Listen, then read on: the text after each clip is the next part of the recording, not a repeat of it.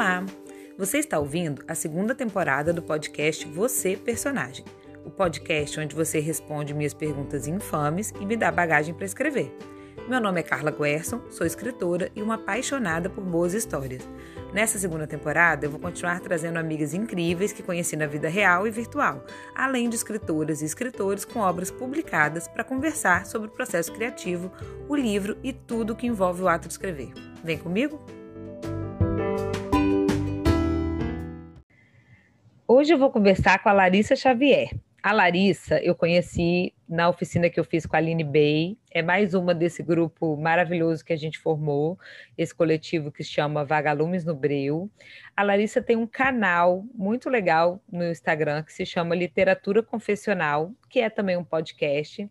E foi a partir da participação no podcast da Larissa, que foi o segundo podcast que eu participei, que eu meio que plantei essa semente de ter um podcast próprio porque eu gostei muito de participar e recebi bons feedbacks depois sobre a participação, sobre as nossas conversas, e pensei, bom, por que não, né? Vamos fazer.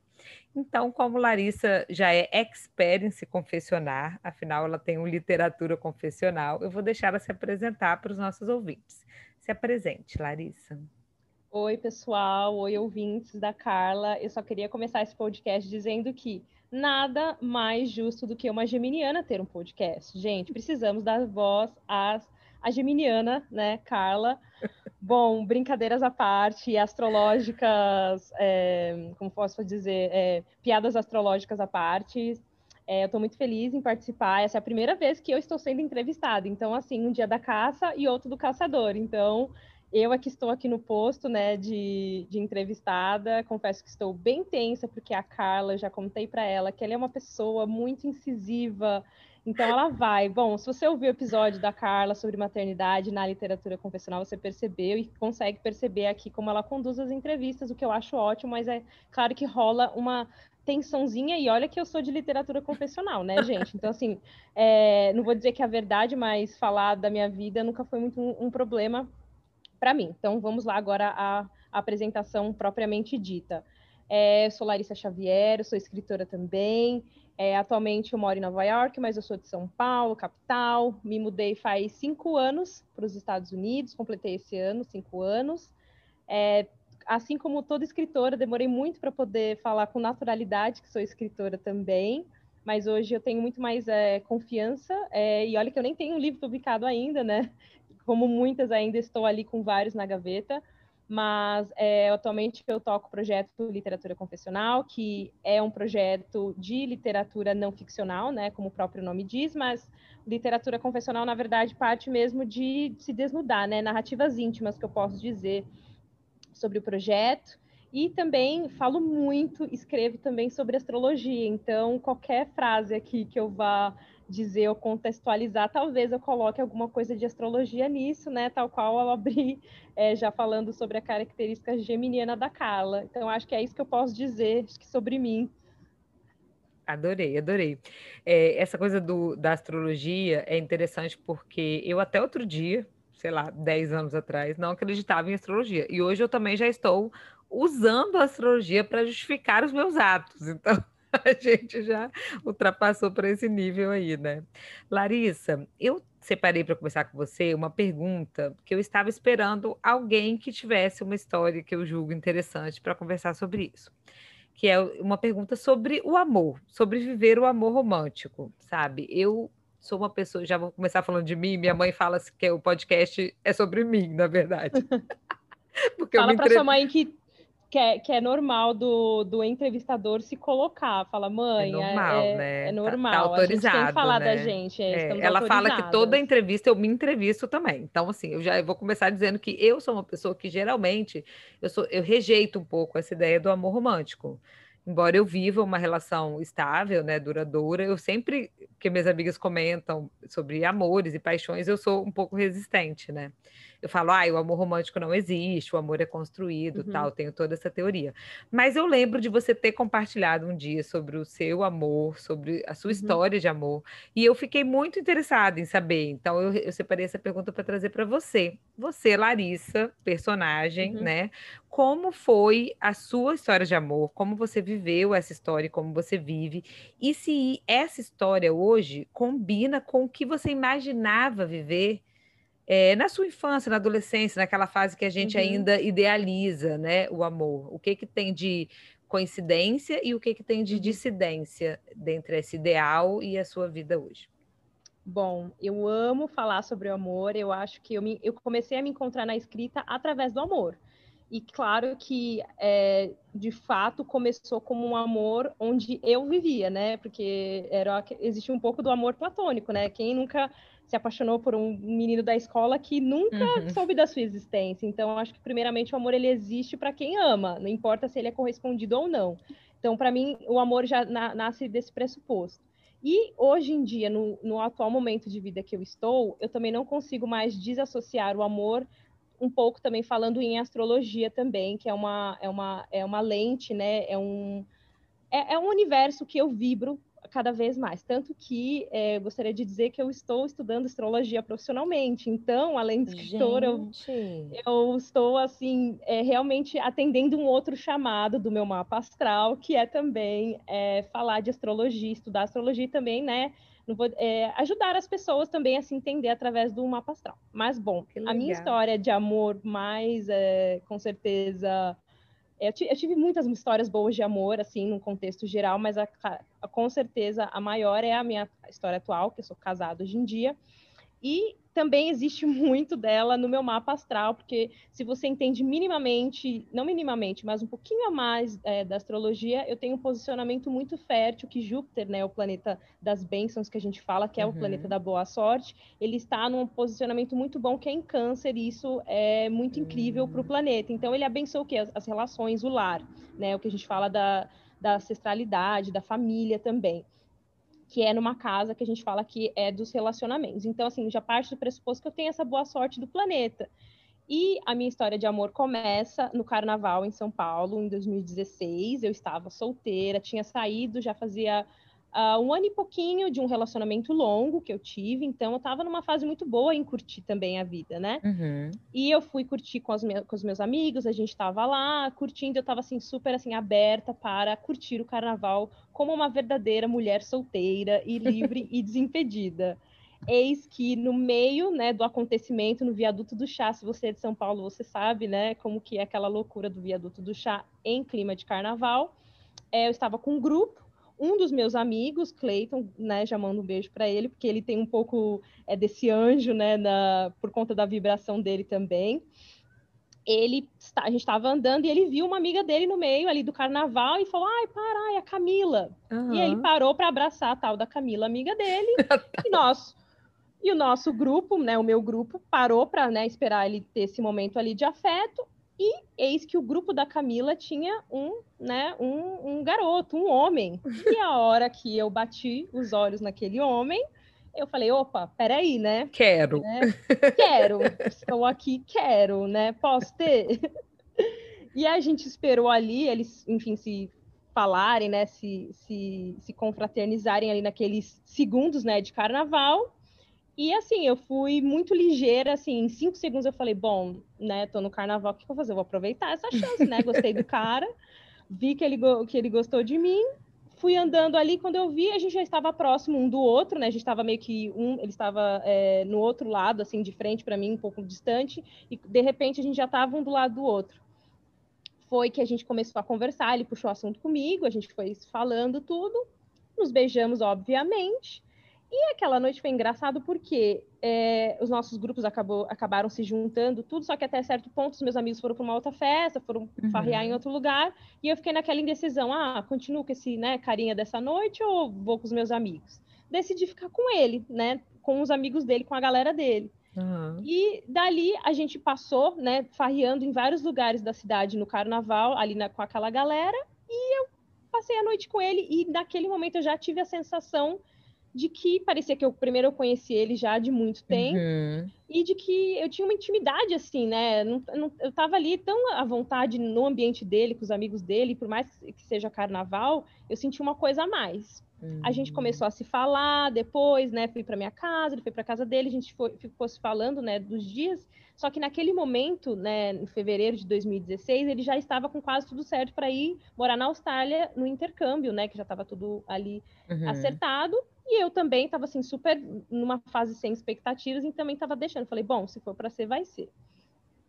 Passaram-se, a gente se conheceu em fevereiro. Quando foi em maio que ele realmente recebeu a resposta, né? Que estava previsto para ele receber a resposta Sim. do visto, foi negado. Foi negado. Aí, ah. Foi negado. E aí, né, poucos momentos antes né, de, de ele ter essa resposta, ele já estava sabendo que naquele momento teria a resposta. Ele me disse, falou assim, olha, eu quero te fazer uma pergunta, uma proposta. Eu falei, oh. vamos lá.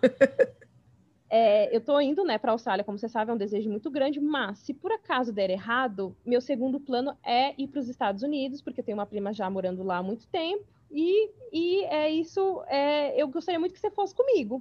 Dois meses de conhecido. Dois meses de conhecido. Aí eu falei, bom, né, vamos pensar, né? vamos aguardar que... esse visto, né? Exatamente. Como o visto dele, então, acabou sendo negado, foi né, um sinal aí do universo, ele falou, bom, vamos para os Estados Unidos. Gente. Eu cheguei em casa, falei, mãe, a minha mãe já sabia que eu estava saindo com alguém, mas né, não, não conhecia pessoalmente. Né? Dois meses. Ah. Dois meses. Cheguei para minha mãe comunicando, estou indo para os Estados Unidos, né? Minha mãe ali muito, né, rindo internamente do tipo, ah, que sonha, né, querida? Você tá indo assim? Eu aqui assim? já me colocando no lugar da mãe, né, Larissa? Você sabe que eu já tô aqui, né? Imagina, do tipo, como assim você chega comunicando, né? Eu tava, na época eu tava com 26 anos e tal. Enfim, comuniquei minha mãe e comecei a me planejar, porque o que aconteceu? Como, como esse vai ser um episódio que o universo está alinhado. Eu, quando conheci, eu estava trabalhando, né? Já tinha um tempo numa empresa.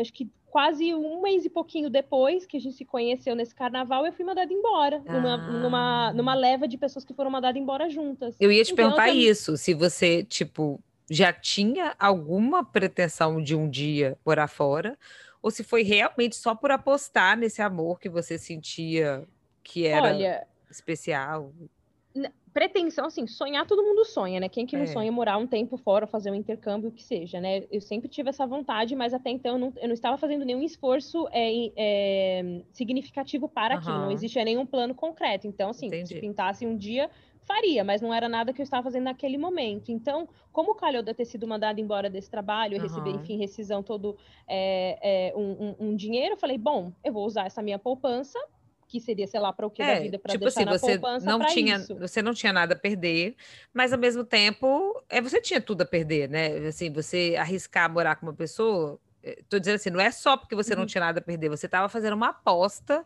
no momento, numa relação ainda iniciante, mas que você de alguma forma sentia que tinha um futuro, né? Exatamente. Aí, enfim, ele conheceu minha mãe, a gente começou assim, o tempo que a gente ficou no Brasil ali, que foram o quê? Quatro meses juntos, né? Ficando. Ele conheceu minha mãe, eu conheci a família dele, e já fui, fui no aniversário da avó dele de 90 anos, então assim, sabia assim que da, da onde ele tinha saído, que ele não era nenhum né, um Jack estripador ou enfim um, um louco que é, faz tráfico de mulheres, né? É, não tinha verdade. nada disso, então assim a gente conhecia a família dele, fiquei envolvida, ele ficou também muito envolvido na minha família e aí a gente começou a planejar assim muito rápido. E quando foi, obviamente chegou o dia 12 de junho, né, dos namorados, ele me pediu em, é, namoro oficialmente, né, porque uhum. a gente já estava ali praticamente é, casados. Todos, casados, né, num relacionamento assim de quatro meses, parecia quatro anos. É. E quando foi dia 21 de junho, a gente é, partiu, né, viemos para cá e assim, todo mundo me perguntava, ah, Larissa, mas quando você volta? Uhum. A princípio, ah, pelo menos um ano a gente vai estudar inglês, vai querer trabalhar, fazer uma grana e aí a gente vê. Bom, gente, faz cinco anos que eu estou aqui, já voltei no Brasil para visitar e eu já tenho uma residência praticamente permanente nos Estados Unidos. A gente casou é, em Nova York no ano de 2018, então a gente se conheceu em 2016, viemos uhum. para cá em junho. Em fevereiro de 2018 a gente se casou e estamos aí juntos nesse amor que, é, como posso dizer, atravessou fronteiras, né? Sim, sim. E, e, o que eu achei interessante, eu anotei algumas coisas aqui que você falou. Primeiro, você falou assim: essa frase eu achei maravilhosa. Uhum. O amor existe para quem ama. Então, é, me parece que você apostou no amor mesmo antes dele efetivamente existir, sabe? Tipo, você conheceu, você gostou daquela ideia que ele representava, né? E, e, você fez uma aposta, né? Uma coisa ousada que às vezes muitos de nós é, têm dificuldade de fazer mesmo, né? Porque assim, eu fiquei pensando assim, o tanto quanto a gente conhece da pessoa antes de realmente se comprometer com a pessoa. No seu caso, era muito pouco mesmo, foi dois meses, mas mesmo quem conhece às vezes 5, 10 anos a pessoa antes de casar e morar junto, quanto a gente realmente conhece da pessoa? Não é, é uma ilusão que, a gente é... achar que a gente conhece tudo da pessoa, né? Não, até porque se a gente não conhece nem a si mesmo, né, nem a si próprio, Exato. que dirá conhecer alguém, né? Tanto que a gente vê aí casos e casos de de repente aí pessoas estavam juntos, ou se separou, ou matou, enfim, acontecem Sim. tragédias ou não tragédias, as pessoas se separam, é super natural. Então, assim, a gente nunca vai conhecer ninguém por completo, mesmo que a gente nunca vai se conhecer por completo. É claro que existe um instinto, ex, existe muita. É, um instinto em, mistura de intuição e também um pouco do que eu falo que é de vidas passadas. Eu acho que o nosso relacionamento tem essa vibração, porque desde o momento que eu conheci, que a gente estava ali junto. Você sentiu que tinha uma ligação. Que, que tinha uma ligação a mais ali, sabe? Então, assim, é claro que foi um pouco de sorte da vida ter realmente colocado as coisas. Eu acredito num destino, mas eu, eu acredito também num destino onde a gente é, part... onde a gente também é condutor, uhum. não só uhum. participante, né? As coisas Sim. também não só acontecem com a gente, a gente também tem ali a nossa responsabilidade de agir. Então eu acredito que foi um pouco da parte eu agir e um pouco, um pouco também da vida ter me mostrado ali, olha, é um caminho. E aí, você tá pronta? E olha que sim, gente, astrologicamente, eu sou taurina, meu ascendente é capricórnio, sou uma pessoa muito, ter... muito terráquea. Então, assim, mudanças para mim por muitos anos. São difíceis, foi, né? São difíceis. Eu nunca fui alguém que mudou assim, sabe, rapidamente, o que sempre esteve. Não, o que acontecer, eu tomo riscos. Riscos, para mim, sempre foi algo que eu pensava 400 vezes. E uhum. olha que uhum. empacava, porque o touro, né, quando quer, ele empaca, né? Mas eu acho que isso me fez, é, de, desse relacionamento e da sucessão de vir morar fora, abriu-se um espaço para eu poder arriscar tudo, porque hoje em dia o quê? Eu sou uma imigrante, gente. Então, assim, você vive no outro país, é uma outra condição de vida. Isso, então, eu você ia... tem que tomar esses riscos diários, você acaba. Né, ficando... Eu ia te perguntar justo isso, como que foi essa mudança é, para você, já que era uma mudança dupla, na verdade, né? Você fez uma aposta num amor então você saiu e foi. Só, se fosse dentro do Brasil já era uma mudança, né? Você sair da casa da sua mãe e morar com o seu namorado, fazer uma mudança de vida. E aí você mudou de país, quer dizer, foi uma mudança dupla. Como que foi isso? Assim, foi muito difícil no começo para se adaptar ou, ou você acha que foi tranquilo? O fato de estar fazendo isso com alguém ajudou ou atrapalhou? Como que isso influenciou?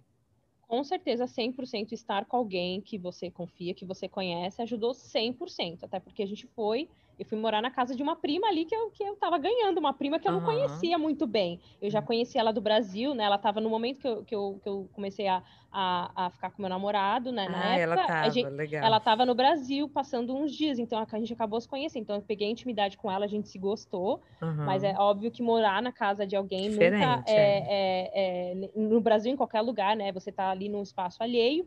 E, mas ter alguém que você tem né, confiança, amor, facilita assim 100%, até nos momentos de perrengue, você tem para quem correr, né? Até porque eu tenho amigas que vieram sozinhas, eu conheci pessoas Isso. que vieram sozinhas. Mais difícil. E sei né? que foi muito mais difícil do que foi para mim. Mas não, e que, você que falou uma coisa que, que me chamou a atenção, que você falou assim que é muito mais fácil ter quando tem alguém que, com quem contar, né? E eu fiquei pensando que o início da vida dois às vezes é desafiador, porque você descobre coisas novas. E aí, antes de eu te perguntar, eu pensei assim de repente pode ter sido mais difícil, mas depois que você falou, eu percebi que talvez seja mais fácil estar longe, porque também vocês tinham mais liberdade de ser um com o outro. Às vezes a gente aqui no contexto familiar é um pouco difícil, e outra também é como se fosse assim, você tinha outros problemas maiores do que a relação. Então, assim, você precisava aprender a língua, você precisava arrumar um emprego, e não tinha tanto tempo para lidar com as tretas de morar junto. Isso acabou é. virando um benefício, na verdade, né? Sim, vocês dois juntos era, era, era, era coisa boa que tinha no dia, uhum. e não exatamente a dificuldade do dia, né? É, eu acho que no começo, ainda mais eu trabalhava em restaurante, então eu ficava ali eu tinha as minhas folgas eram durante a semana e meu marido ficava de folga no final de semana. Então a gente já não tinha muito tempo. Mas é óbvio que nos primeiros meses, depois que, que o trabalho assim se acalmou, eu já estava ali entendendo o uhum. ritmo e ele também no dele, a gente teve ali as nossas, as nossas, as nossas farpas, né? Os nossos é, momentos normal. também de um relacionamento, porque a gente também eram dois ali. Imagina, a gente chegou aqui com quatro meses de vida juntos, não é? É de vida, né? A gente tinha quatro meses cronológicos de vida é. juntos. Então, teve um momento onde a gente tinha ali que começar a construir, a focar num relacionamento para além né, da, da, do, da vida fora, que a gente estava ali tentando é, entender e resolver. E a gente teve, né, esses momentos também de, de muita conversa, de ter do tipo, ah, isso aqui eu não entendo, tipo, eu não tô te entendendo, uhum. você não tá me entendendo, como a gente vai fazer esse relacionamento funcionar, é, não, não tem casa de mãe para correr, não tem, né, aquela amiga assim, você pode ligar pro amigo, mas não é Sim. aquela disponibilidade de você ir na casa de alguém. Se você brigar, ah, eu posso dormir na sua casa hoje, não existia. Mas acaba que é, isso une, eu acho, assim, essa falta une. da outra pessoa todo mundo que eu conheço que mora fora acaba é, comenta isso, né? Que assim faz falta as pessoas, mas ao mesmo tempo une o casal, porque você só tem você, né? E outra pessoa, e aí aquilo torna aquela unidade às vezes mais forte. Sim, é, que... eu acho que a gente construiu uma coisa muito além de um casal, né? Amoroso, a gente construiu uma parceria, uma, né? uma parceria, um afeto assim de pessoas, de amizade, assim, acho uhum. que com todos uhum. os graus, assim, que a gente pode ter em outros relacionamentos, a gente conseguiu construir uma relação muito boa como pessoas juntas uhum. que que estão ali uma para a outra e que também um, que tentam entender um lado um do outro. Então, eu evolui muito, né, através desse relacionamento, não tenho dúvidas, e ele também, mas foi, foi é, é, tem sido, assim, uma, uma construção diária, mas eu acredito que morar fora nos beneficiou, Uhum.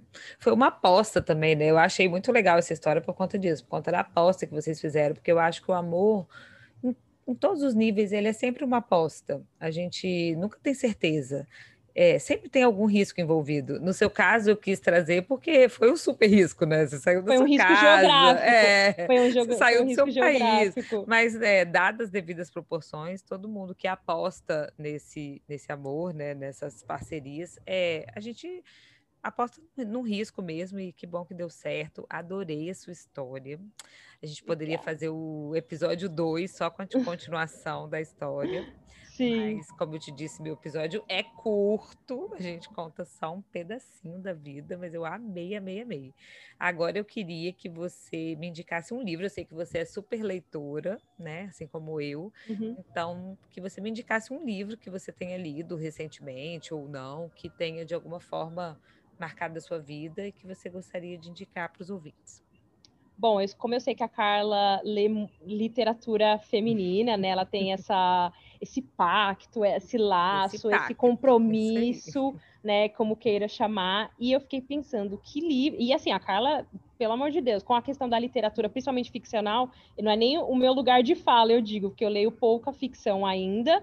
Não que eu não goste, mas eu leio pouca mas eu tenho alguns livros que eu gosto muito de não ficção, mas que tem uma pegada de, de ritmo de romance, de ficção. Uhum. E aí eu fiquei pensando, eu queria indicar uma coisa que a Carla gostasse, que sabe, que ela, né, que ela, que ela pirasse, assim, porque eu sei que do, do, do, histórico que ela tem na literatura, não só como escritora, mas também como leitora. E aí que aqui nos Estados Unidos eu li um livro que ele é, é uma biografia, né, uma autobiografia, mas a autora ela escreveu num ritmo de romance, né? Ele foi conhecido por ter esse fôlego do romance. E você não sente muito que ela está contando uma história. É, é, é, óbvio que se fosse autobiográfico, que não fosse, seria um narrador em primeira pessoa ali vivendo a história, mas ela consegue construir, acho que nos patamares né, da, da ficção, que no Brasil ele foi traduzido como A Menina da Montanha, que ele é o, é, é o Educated, Uhum. E ele foi uhum. trazido como a menina da montanha, que é a história da, da Tara. Ela nasceu numa família de Ai, eu sempre, não, eu sempre não é Mormons. É, é Mormon, é Mormon. É Mormons, né? É. Porque tem. É, não, eu sempre, eu sempre confundo Mormons com maçônicos. Sim. Tá. É, é sempre esse, Não, mas é Mormon, eles são Mormon. É, eles, ela é Mormons, ela é do estado de. Uh, Utah, que é um estado bem fechadão, no só tem né? montanha né? super conservadora em que tem é, é, majoritariamente famílias mormons. Então ela foi crescendo ali, ela foi é, educada em casa, né, na escola, ela não foi para uma escola convencional e ela cresceu, né, com essa vontade de saber o que é uma escola, o que é pisar numa escola, o que é ter é, alunos, né? Então, é a partir do irmão mais velho que resolve se rebelar um pouco e sair da família, porque existia ali um sistema, eles tinham fazenda, então você tinha que crescer e morrer ali no ambiente familiar, praticamente. Então, quando o irmão sai de casa e depois volta um tempo para dar, né, passar as férias e dar notícias, né, do mundo de fora, eles não tinham TV, não tinham celular, não tinham telefones, não tinham nada do universo de fora é, ela fica super curiosa e ela resolve também seguir o caminho. A, ela teve doutorado, ela é PhD hoje em dia, e ela conta essa história, que também é, é, rolou alguns abusos também, é, familiares também, psicológicos, físicos também, e ela conta essa história num, num, num fôlego assim de romance, porque é muita coisa acontecendo o tempo todo, e aí você fala que história primeiro de vida e que história bem contada. Então foi um livro que me marcou muito, é muito bonito, não acaba com moral de história nenhuma, o que é ótimo para ficção, né? Porque a gente Sim. não está atrás de moral de história nenhuma, a gente só quer boas histórias. Então eu acho que a Menina da Montanha vale muito. É Tara Westover e vale vale super ler. É aí Achei um misto uma... de de literatura não ficcional uhum. com ficcional. Exatamente. E eu já li o livro, mas ah. eu fico aqui a indicação. Eu realmente gostei demais, assim, é um livro muito bom. Vou até pegar um dia para reler. Eu li ele com numa leitura coletiva. É, e eu realmente fiquei impressionada. Os pontos que você levantou foram ótimos, assim. Eu fiquei impressionada com a, história em si é muito boa uhum. e a uhum. forma como ela se transforma, né? Como ela, assim, como ela supera aquela questão. E eu fiquei achando também que é uma história muito atual, né? Porque o pai da Tara era praticamente um, um negacionista, né? Era, Com certeza, total. Era um ele... cara que dentro do conservadorismo ele, ele funcionaria hoje aqui como um terraplanista aqui no Brasil, um bolsonarista da vida, né? Exatamente. Só que ele tinha um pavor do governo, né? Era, é bem interessante a história mesmo, é bem legal. Será que tem filme dessa história? Vou até procurar, porque merece, né? Um filme, uma série, alguma coisa. Merece né? alguma coisa, né? Documental, eu também acho, mas ah, não acredito que você já leu. Tá vendo? Essa mulher, essa, essa mulher já leu tudo, gente. Não, porque, assim, não. Ela que tem que fazer um podcast recomendando. Não, não mas eu gosto, porque ela. às vezes você recomenda para mim, mas eu aproveito e recomendo junto, igual isso. Não, é. é então, é, gente, leiam. leiam. Nós duas já lemos e recomendamos, então duas já, já é maioria, né? Larissa, muito obrigada. Obrigada pelo seu tempo, pela sua simpatia. Sou apaixonada pelo seu jeito de viver a vida, de falar, de conversar. Sou fã mesmo, número um. E Ai, obrigada, eu você para fazer meu podcast. Eu recomendo que vocês ouçam o podcast da Lari, é literatura confessional, é maravilhoso. Ela entrevista só gente legal, né? Porque ela me entrevistou, não. Claro, claro. É, é, é, da, é, da, é do nível da Carla, é isso pra aí, cima. pra cima. É isso, é aí, isso aí, de mim para cima. E agora, a hora de você deixar seu recadinho final, quer deixar beijo para quem? Bom, vou deixar claro que um beijo pro meu marido, né? Ex-namorado, ex-ficante, né? Ele já foi ali, em quatro meses ele foi, assim, alguém que, né? É, subiu todos os, os níveis é, de emoção e hoje é meu marido e tem essa pessoa como parceiro, então claro que o primeiro beijo vai para ele, segundo beijo vai para minha família que está longe, né, sinto saudades, terceiro beijo vai para Calho, para as meninas do coletivo e o quarto, quinto beijo vai para todo mundo que estiver ouvindo e é isso, agradecer pela oportunidade hoje de ser entrevistada e de não entrevistar. Adorei também a experiência.